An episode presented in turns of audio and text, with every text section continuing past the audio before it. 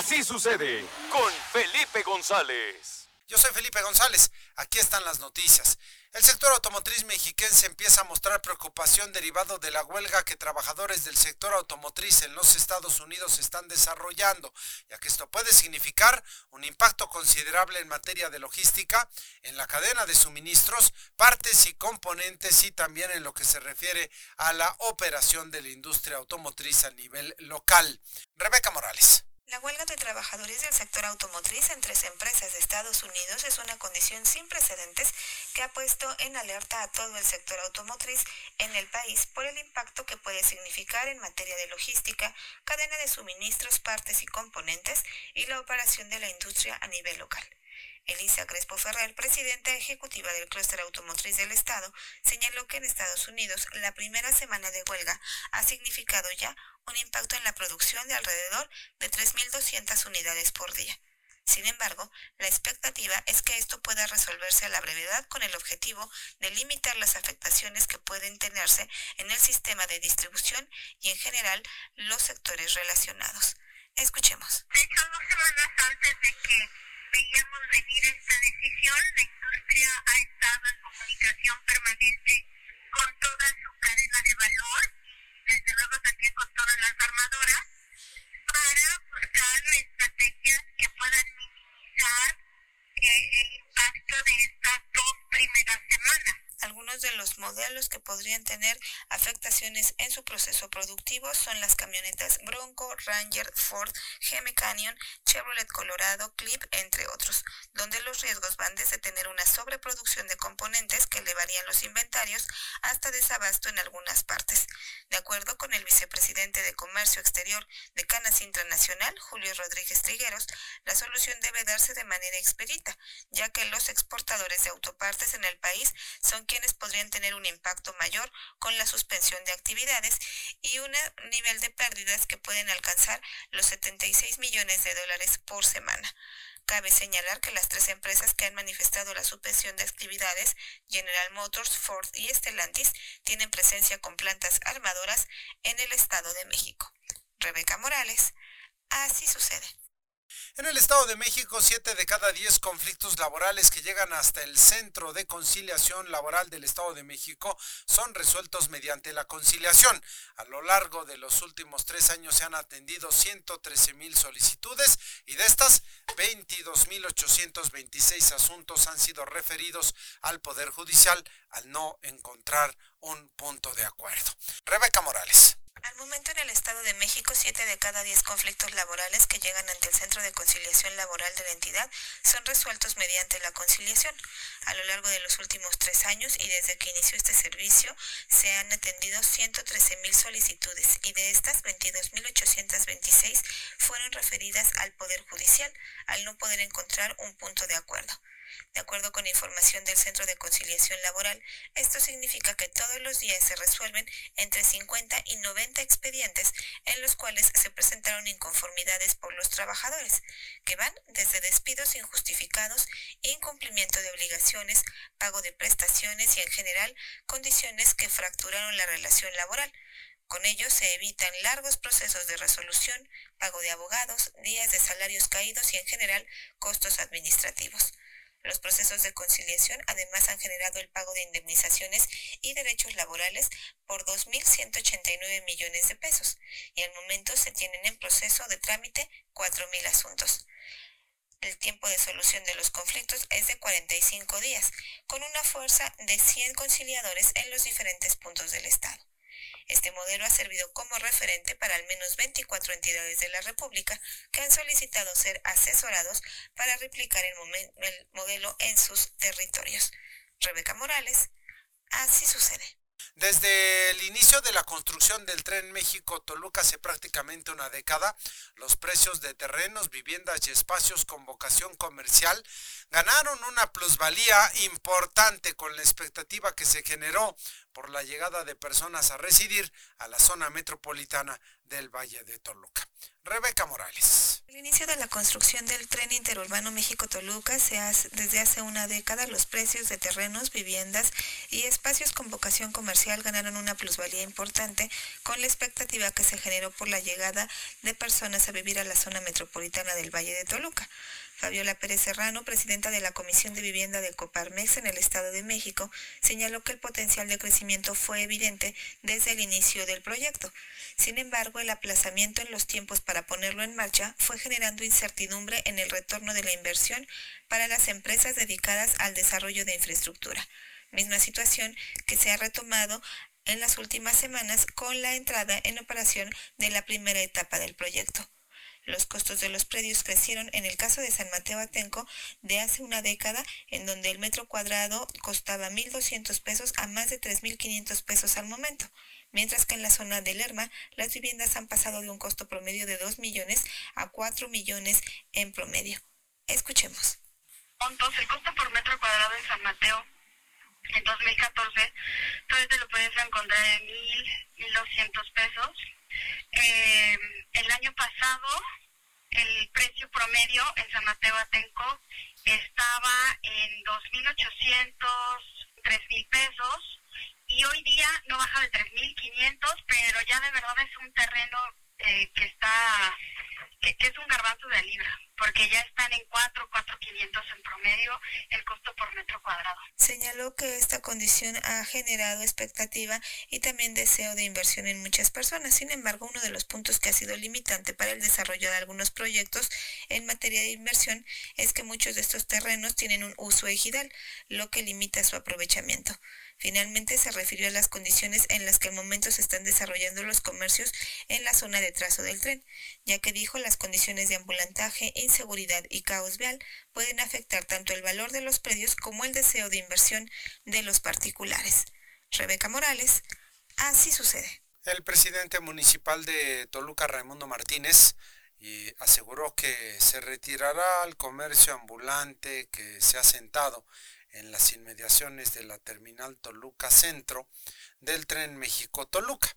Sonia Vilchis. El presidente municipal de Toluca, Raimundo Martínez Carvajal, informó que quitará a los comerciantes ambulantes que se han asentado en las inmediaciones de la terminal Toluca Centro del tren interurbano México-Toluca al insurgente. Recalcó que para ello buscarán una reunión con el gobierno del Estado de México a fin de llevar a cabo acciones coordinadas y retirar a los vendedores de dulces, refrescos y hasta comida que llegaron a sentarse afuera del llamado insurgente. Escuchemos. Necesitamos nada más eh, ponernos de acuerdo con el gobierno del Estado y en estos días nos vamos a reunir con el secretario de Movilidad para poder revisar estos temas. Así que eh, la próxima semana ya estaremos tomando cartas en el asunto.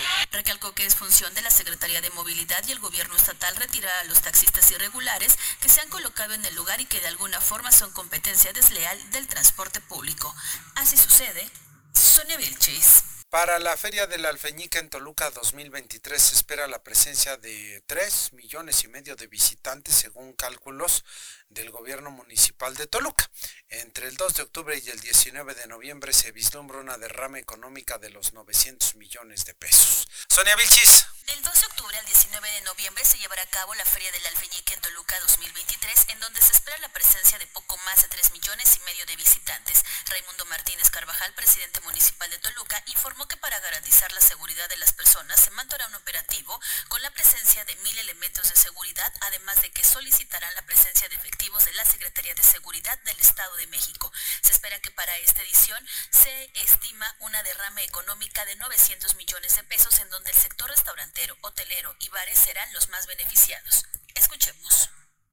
Eh, evidentemente el, compromiso de seguridad es fundamental. Eh, vamos a buscar coordinarnos con el gobierno del Estado, con la Secretaría de Seguridad, porque siempre lo hemos hecho. Justo hoy en la mesa de seguridad ya tocábamos los temas que vienen para los eventos que, están ya muy cerca, eh, comenzando pues por el partido del próximo fin de semana, Toluca América, que seguramente pues va a traer mucha afición por acá y para esta edición del 18 al 22 de octubre se presentará Julián Álvarez, Los Ángeles Azules, Gloria Trevi, Matute, Beli y Beto, así como rock en tu idioma sinfónico. Así sucede, Sonia Vilchis. La ocupación de los hospitales COVID en el Estado de México mantiene los mismos números, la misma proporción que la semana pasada. Solo hay un hospital con el 100% de camas ocupadas y es en la región norte de la entidad. Manuel Luna. En la última semana, la ocupación de camas en los hospitales destinados a pacientes COVID en el Estado de México se mantuvo con porcentaje de 3.3% en promedio de toda la entidad. También, el número similar en comparación al total de pacientes que había en los hospitales el mes pasado. De acuerdo con los datos de la Secretaría de Salud Federal y con base en la red de seguimiento a las infecciones respiratorias agudas graves, de las unidades médicas mexiquenses designadas para atender esta enfermedad, hay cinco unidades con pacientes, una más que la semana pasada, pero solo una de ellas con el 100% de sus camas ocupadas. En el Valle de México, el Hospital General de Zona número 71 de Chalco, después de casi tres meses lleno, esta semana se encuentra con solo el 3% de ocupación, mismo porcentaje que el Hospital General de Zona con Medicina Familiar de Chalostoc, mientras que el Hospital General de Zona 98 de Coacalco tiene 5% de ocupación. En el Valle de Toluca, esta semana ya se encuentra sin pacientes en sus hospitales, mientras que en la región norte, es donde se encuentra la unidad médica con ocupación al 100%. Se trata de la unidad de salud del IMSS en San José del Rincón. En lo que respecta a la región sur de la entidad, la unidad de salud del ISTE en Amanalco presenta 11% de ocupación. En los hospitales de todo el Estado de México no hay pacientes en las camas con ventilador, por lo que tampoco en estado grave dentro de las unidades de cuidados intensivos. Esta semana, 23 unidades médicas no registraron pacientes con esta enfermedad de las 29 que se mantienen dentro de la red IRA. No hay que olvidar mantener la higiene de manos de forma constante y el uso de cubrebocas en lugares cerrados cuando hay aglomeraciones de personas o en los hospitales. Para así sucede, Manuel Luna. Por primera vez la Cruz Roja en Toluca llevó a cabo una cirugía de columna con la intervención quirúrgica de personal del Seguro Social, así como especialistas externos. Se trató de una intervención de mínima invasión a través de pequeñas incisiones, con lo que los cirujanos redujeron el daño en los tejidos. Sonia Vilchis. La Cruz Roja Mexicana Delegación Estado de México en su sede Toluca llevó a cabo la primera cirugía de columna con la intervención quirúrgica de personal del Instituto de Seguridad Social, así como especialistas externos. Se trató de una intervención de mínima invasión, pues a través de pequeñas incisiones reducen el daño a los tejidos circundantes y con ello buscan tratar enfermedades de la columna vertebral. Derivado de este trabajo se vio beneficiado un adulto mayor quien se recupera favorablemente en esas mismas instalaciones bajo la observación del equipo médico especializado de la institución. Escuchemos.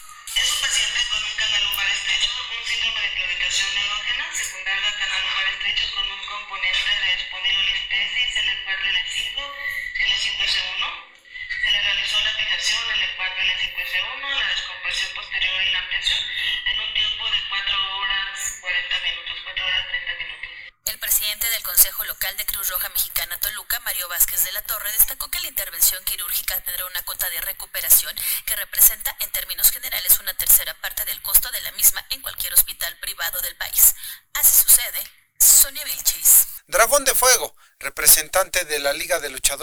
De Toluca, remarcó la importancia de dar mejores tratos a las y los luchadores con el eslogan Yo no vivo de luchador, nosotros vivimos para el luchador. Esto en el marco de los 90 años desde la primera función de lucha libre en México y es que este jueves se conmemoró el Día Nacional de la Lucha Libre. Jesús Palma. Dragón de Fuego, representante de la Liga de Luchadores Profesionales de Toluca, remarcó la necesidad de dar mejores tratos a las y los luchadores con el eslogan Yo no vivo de luchador, nosotros vivimos para el luchador. Esto en el marco de los 90 años desde la primera función de lucha libre en México, que se conmemoró el día de ayer 21 de septiembre como el Día Nacional de la Lucha Libre en México. Para Dragón de Fuego, la lucha libre es su vida, ya que le ha permitido salir adelante en muchos de los aspectos de su vida. La lucha libre lo es todo, mi vida. Si vuelvo a vivir, vuelvo a ser luchador. Debajo de esa máscara hay una persona cualquiera, hay una persona que ama la vida, mencionó. La Liga de Luchadores Profesionales de Toluca se creó hace 17 años bajo el mandato de Dragón de Fuego, el Hombre Sin Rostro y el Bárbaro, y su primera función fue en Ocoyoacac. De acuerdo con Dragón de Fuego, la liga se creó porque había muchas empresas que daban malos tratos a las personas que acudían a luchar, incluso dando solo una torta y un refresco a cambio de su trabajo. La liga como empresa tiene 7 años, atrayendo a muchas personas a ser parte de la escena de la lucha libre en Toluca. La liga actualmente cuenta con servicio médico, de acupuntura, de nutrición y próximamente servicio de odontología en beneficio de los luchadores y de sus familias Con estas acciones se busca apoyar a las y los luchadores que en muchas ocasiones tienen como tercer trabajo la lucha libre. ¿Por qué se hizo esto? Porque había muchas empresas que tenían malos manejos y lastimaban mucho al luchador. Por eso tenemos el eslogan, yo no vivo del luchador, nosotros vivimos para el luchador. Ese es nuestro lema, nuestra liga, y, veamos que tú ibas a, luchar y decían, pues muchísimas gracias, ¿no? O te daban una torta y un refresco. Dragón de Fuego mencionó que después de la pandemia la gente se presentó a los espectáculos con mayor entusiasmo. También destacó la participación de las mujeres en esta actividad profesional, como es una joven de 16 años, Diablita de 15 años, Alexa, una luchadora de Sinacantepec, entre otras luchadoras que se han destacado en el entrenamiento y que buscan romper con la brecha en la lucha libre. La Liga de Luchadores Profesionales de Toluca invita a disfrutar de sus próximos espectáculos en Toluca, también a participar en su segunda escuela de lucha libre que se implementará en Toluca y que será gratuita. Para así sucede Jesús Palma. En trabajos de comisiones, diputados del Congreso del Estado de México aprobaron la obligatoriedad de que en los municipios rurales se genere una dirección del campo en las estructuras de gobierno municipal. Manuel Luna.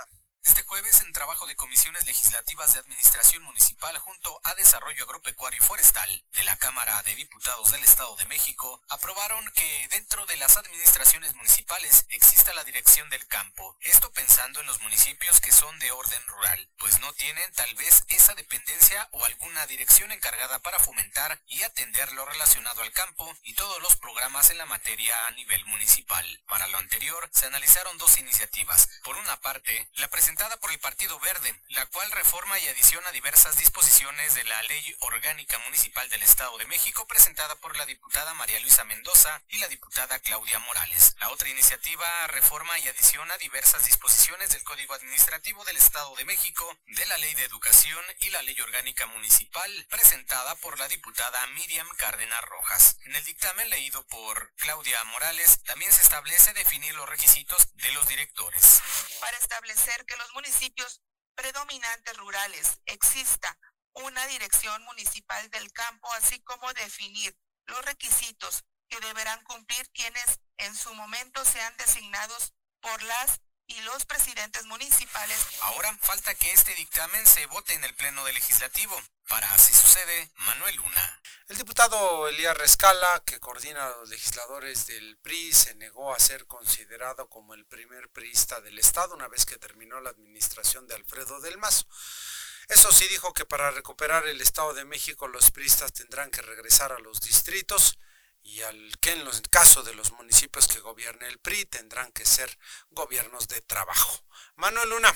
El coordinador de los diputados priistas en la Cámara de Diputados del Estado de México, Elías Rescala Jiménez, negó que él pudiera ser el primer priista de la entidad, luego de que culminara la administración de Alfredo del Mazo, siendo él precisamente el coordinador de los legisladores dentro de uno de los tres poderes de gobierno que es el legislativo. Rescala Jiménez se limitó a acentuar que son segunda fuerza en la entidad, pero no como el primer priista, ya que señaló hay muchos más en toda la entidad. Yo creo que hay muchos priistas en el Estado de México. Hoy en día somos una fuerza importante, representamos la segunda fuerza política más importante, sacamos cerca de un millón ochocientos mil votos y eso es lo que vale el PRI del Estado de México. Del Estado de México está vivo, está fuerte y vamos a seguir trabajando por seguir engrandeciendo. Reconoció que en su partido se han dado cuenta que hay que hacer trabajo directamente con los habitantes y están conscientes de que recuperar y tener la confianza de la ciudadanía implica trabajar arduo en los distritos como regresar a tocar puertas y escuchar sus necesidades. Aunado a ello, deben realizar su trabajo legislativo, el cual debe ser profesional, estricto y apegado a la ley, brindando siempre lo mejor para que las familias mexiquenses tengan mayor beneficio. Aunado a ello, consideró prematuro pensar en la gubernatura, pero que en el caso de los municipios donde gobiernan deben trabajar fuera de Palacio. Bueno, ahorita es prematuro, la elección del Estado de México viene hasta, hasta en seis años, pero, pero sí, sí creo que lo importante para el partido, este, en este caso, es seguir construyendo con bases sólidas eh, la confianza de la gente y eso pasa por regresar a nuestros distritos porque los presidentes municipales eh, gobiernen fuera de Palacio, que sean de territorio. Finalmente, afirmó que están preparados para hacer política, que es lo que saben hacer siendo una oposición responsable. Para así sucede, Manuel Luna. Vamos a tener información deportiva en este programa de noticias. Saludo con mucho gusto esta mañana al señor Luis Manuel Jaramillo. Señor Jaramillo, muy buenos días. Buenos días, señor Felipe. Buenos días, amigos. Vamos con algo de información deportiva. México, la selección mexicana de fútbol, logró sumar 26.40 unidades en el ranking de la FIFA y a pesar de eso no bastó para que lograra escalar posiciones en la clasificación por lo que tuvo que conformarse en seguir en el puesto número 12. Sí, esto después de sumar dos empates ante Australia y Uzbekistán en sus partidos de la fecha FIFA pasada y bueno pues al no lograr ascender de posición México se encuentra como la segunda mejor selección de la CONCACAF pues este, solo Estados Unidos se encuentra en una posición más favorable que es el número 11. Canadá es la tercera selección mejor posicionada de esta CONCACAF, aunque lo hace en el puesto 43 muy lejos de las primeras dos selecciones. El ranking se encuentra obviamente liderado todavía por la actual campeona del mundo Argentina, selección que desde su coronación en el Mundial de Qatar 2022 se encuentra en el primer lugar. En segundo lugar se encuentran los subcampeones del pasado Mundial Francia, el tercer puesto es para Brasil, quienes marchan en el primer lugar de las eliminatorias sudamericanas rumbo a la próxima Copa del Mundo del 2026. Por otra parte, le platico que pues ya está muy cerca, por supuesto, el arranque de este selectivo en donde 34 países buscarán un boleto para la Copa Oro W 2024 y México es uno de ellos. Este viernes el tricolor femenil de México se va a enfrentar a Puerto Rico en el Coloso de Santa Úrsula. Pedro López, que es el director técnico del conjunto, fue contundente. Las seleccionadas nacionales están listas para pelear contra cualquier rival sin importar su nacionalidad. Es un equipo que nunca baja los brazos, eh, que como veo a las jugadoras, pues para aspirar a pelear contra cualquier país del mundo, dijo en conferencia de prensa ofrecida el día ayer el técnico de la selección mexicana femenil. Por su parte, Natalia Mauleón, quien también juega con la casaca de las Águilas del América, fue más sincera de cara al partido clasificatorio. Dice que el duelo implica una gran responsabilidad. Sabemos que nos estamos jugando una clasificación para la Copa Oro W lo tomamos como tal, son partidos de suma importancia, confesó esta jugadora. Pese a los cambios que sufrió la convocatoria del tricolor femenil con las bajas de Stephanie Mayor y Kiana Palacios y así como Jasmine Cáceres, el conjunto está seguro de que Nick Hernández, Jocelyn Montoya y Mayra Pelayo harán un buen trabajo. Ojalá y así sea. Hasta aquí los deportes. Hora de la información del espectáculo y el entretenimiento con Judith Chacón.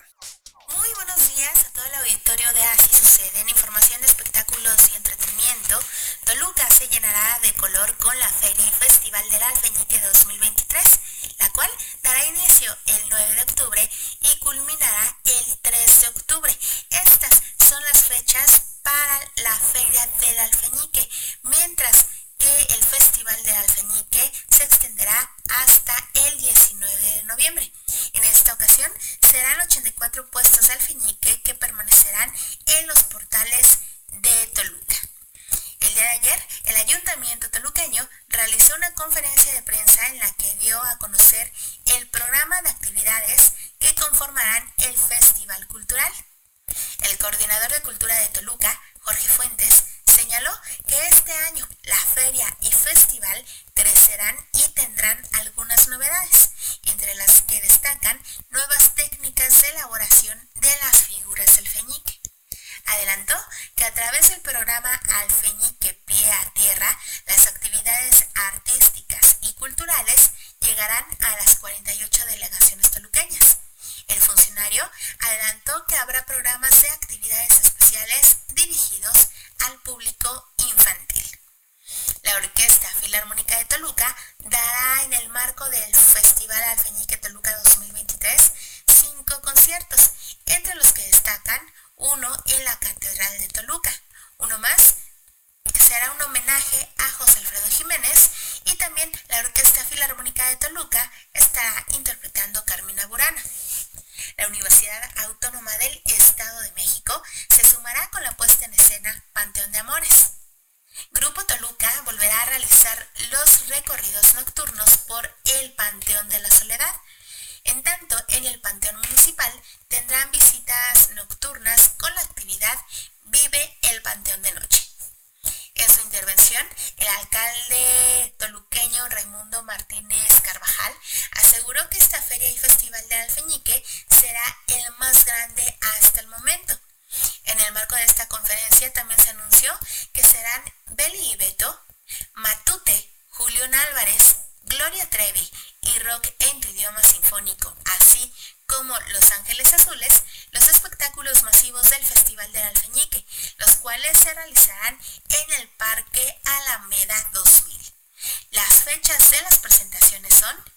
Julián Álvarez el 18 de octubre. Un día después, es decir, el día 19, se presentará el espectáculo Rock en tu idioma sinfónico. Matute llegará a la capital del Estado de México el día 20 de octubre. Ángeles Azules estarán el 21 de octubre y los conciertos estelares estarán eh, cerrando el día 22 de octubre con la presentación de Gloria, de Gloria Trevi. En tanto, el espectáculo infantil Belly Beto se presentará el mismo 21 de octubre. Para acceder a los conciertos estelares se abrirá un registro de forma semejante a la del año pasado, pero en esta ocasión será a través de una boletera. Vamos a escuchar lo que en conferencia de prensa dijo el coordinador de cultura de Toluca, Jorge Fuentes. Logísticos y temas de seguridad nos podamos registrar. Es decir, eh, me interesa tal concierto, estaremos informando a través de nuestras redes sociales, a través de nuestros eh, esquemas de comunicación, en el momento que ya se abrirá cada una de las, de las fechas y las personas podrán irse eh, registrando con los datos básicos mínimos como el año pasado y esto les generará boletos electrónicos y ese será el mecanismo que estaremos usando. Muy parecido al del año pasado, pero eh, con una eficiencia mucho mayor a través de una boletera que va a, a dedicarse específico a ello. Los boletos serán gratuitos y en cada uno de los conciertos habrá un cupo máximo de 20.000 personas. Sin embargo, las autoridades toluqueñas aseguraron que podría haber casos en los que se permita un aforo de hasta 30.000 personas. Otra de las actividades que destaca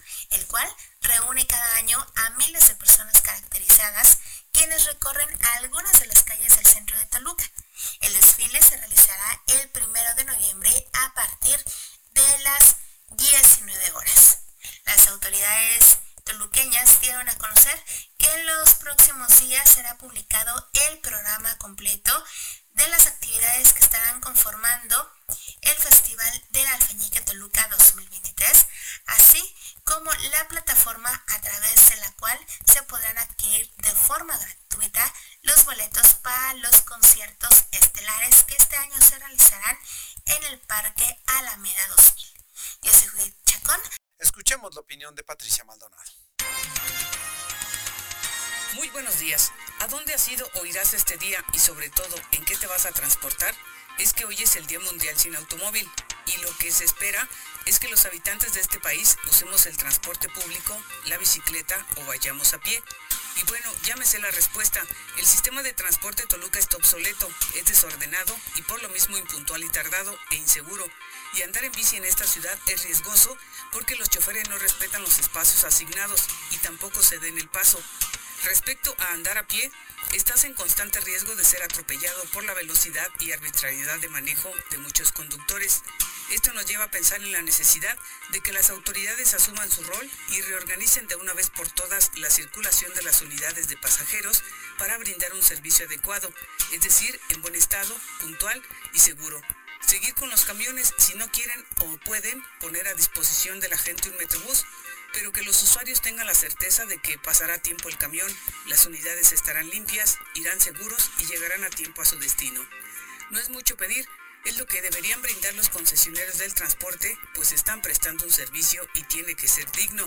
Retomando el Día Mundial sin Automóvil, es de mencionar que según el INEGI, en México hay más de 55 millones de vehículos de motor, que si los comparamos con la cantidad de habitantes en el país, son 126 millones. Esto equivaldría a un vehículo por cada dos habitantes, una cifra muy alta y que explica los atascos vehiculares y la contaminación del aire la ausencia de un buen transporte público y tanto carro solo nos está quitando calidad de vida.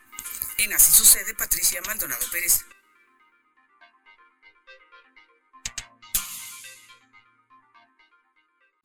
Así sucede con Felipe González.